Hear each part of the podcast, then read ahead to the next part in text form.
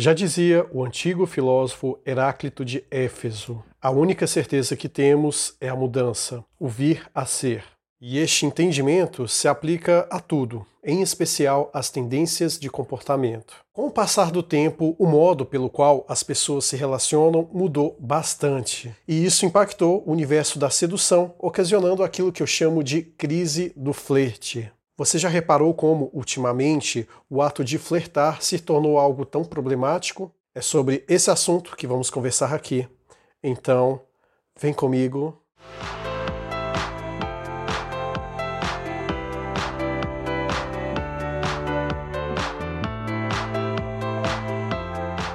A você que chegou aqui no canal pela primeira vez, seja muito bem-vindo. Eu sou Maicon de Souza e aqui abordo assuntos relacionados à filosofia, literatura e comportamento humano. Portanto, se esse tipo de assunto te agrada, então este canal foi feito para você.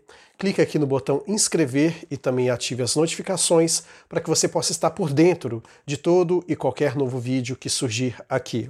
É natural da espécie humana a necessidade de se relacionar uns com os outros, tanto do ponto de vista afetivo barra amoroso, como também as questões de formação de tribos, de pertencer a algum grupo e assim sucessivamente. Por mais que aparentemente o ser humano ele seja muito independente, sempre há a necessidade de cooperar uns com os outros. E é isso que garantiu a sobrevivência da espécie nos dias atuais, pois, se não houvesse isso, muito provavelmente a espécie humana teria entrado em extinção. E dentro desse ato de relacionar-se, a questão afetiva da coisa garantiu a sobrevivência da espécie. Nós, da mesma forma que os outros animais também assim são, temos essa necessidade de nos acasalar, de entrarmos em contato com outro ser humano para poder nos relacionar do ponto de vista afetivo e também sexual. E com isso, a questão da conquista, digamos assim, é um processo que teve que ter vários níveis de maturação até chegar da forma que conhecemos hoje, que existe uma série de etapas para você, por fim,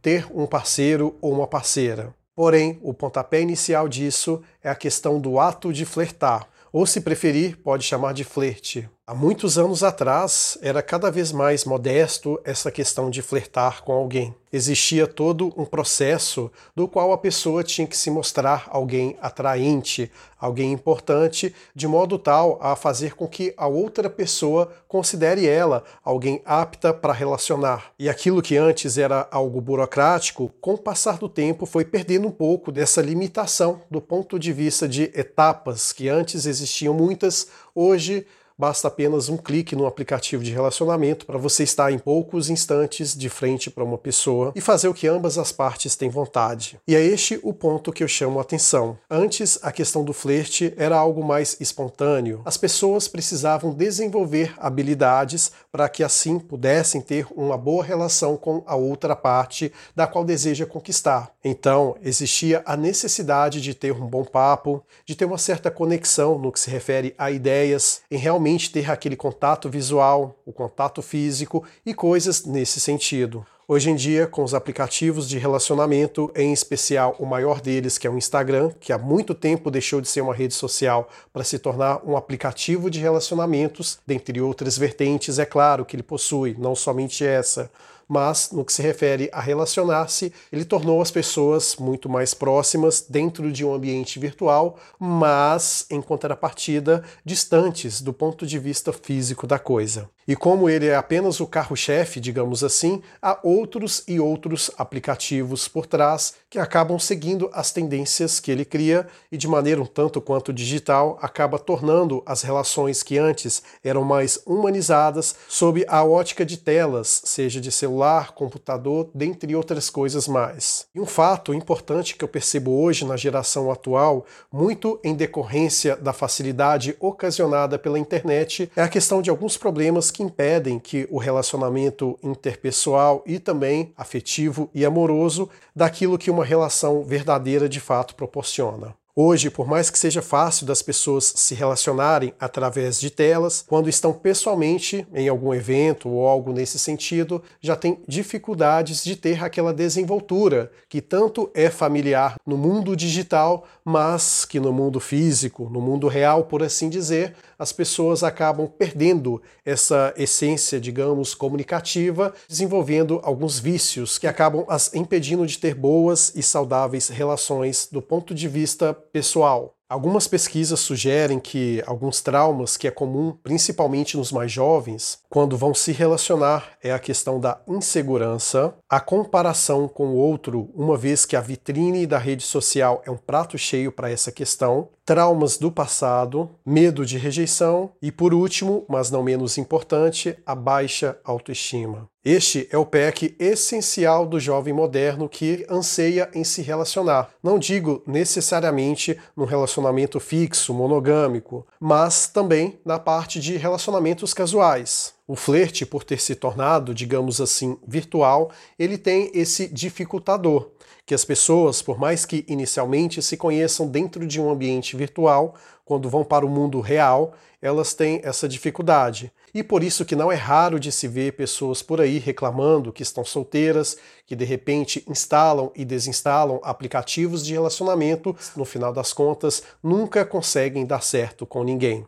E não é para menos, as pessoas estão cada vez mais perdendo a habilidade de se relacionar de maneira correta e saudável. Com este discurso, não estou pregando aqui um certo saudosismo, de forma alguma. Quem acompanha aqui o canal sabe muito bem que aqui nós não fazemos julgamento moral e não somos viúvas do passado. Somos pessoas que estão antenadas nas mudanças que o mundo proporciona e que, com isso, sabemos extrair aquilo de bom que essas mudanças oferecem, mas sabemos também identificar de uma forma bem simples os malefícios que aquilo que é novo também traz consigo dentro do pacote. Então, mais do que nunca, o senso crítico é muito importante para que as coisas fluam e sejam observadas através de uma ótica realista. E as redes sociais, e a maior delas, do ponto de vista de relacionamentos, como aqui citei, que é o Instagram, oferece muito essa parte da comparação, como aqui citei, e, sobretudo, uma vida editada uma realidade que, de fato, não coincide com as coisas como elas são. E com isso, todos aqueles problemas que eu citei, eles passam a cada vez mais se tornar intensos, fazendo com que o efeito bola de neve acabe aos poucos corroendo a pessoa de dentro para fora. Por isso que, se a pessoa que está atolada nessa situação não consegue resolver esse problema sozinho, então é importante recorrer à ajuda, em especial profissional, para que as coisas possam ser superadas e, consequentemente, as relações possam ser melhoradas. E como essa crise do flerte não parece ter um sinal de que irá acabar, só nos resta ver as cenas do próximo capítulo. O que cada um pode fazer é individualmente procurar soluções que dão certas para si e não ficar se baseando no lifestyle de influenciadores digitais, gurus da internet e coisas do tipo para comparar a sua própria vida. É apenas ter o senso crítico e fazer uma análise do que é real e do que é virtual. A partir do momento em que você consegue saber a diferença exata dessa nuance, com certeza a vida passa a melhorar a partir daí. Chegamos aqui no final do vídeo e gostaria muito de ler a sua opinião aqui na seção de comentários. Diz aí o que você acha sobre essa tal crise do flerte. Tem algo que eu não citei que você gostaria de complementar? Ou você discorda de mim aqui em algum ponto? Lembrando que é muito importante não só para mim, como também para os outros inscritos aqui do canal, saber o que você tem a dizer sobre este e tantos outros assuntos que aqui abordamos. Obrigado por ter ficado aqui comigo até o fim. Te vejo lá no próximo vídeo e lembre-se: viva o mundo real e não seja escravo do mundo virtual. Até breve.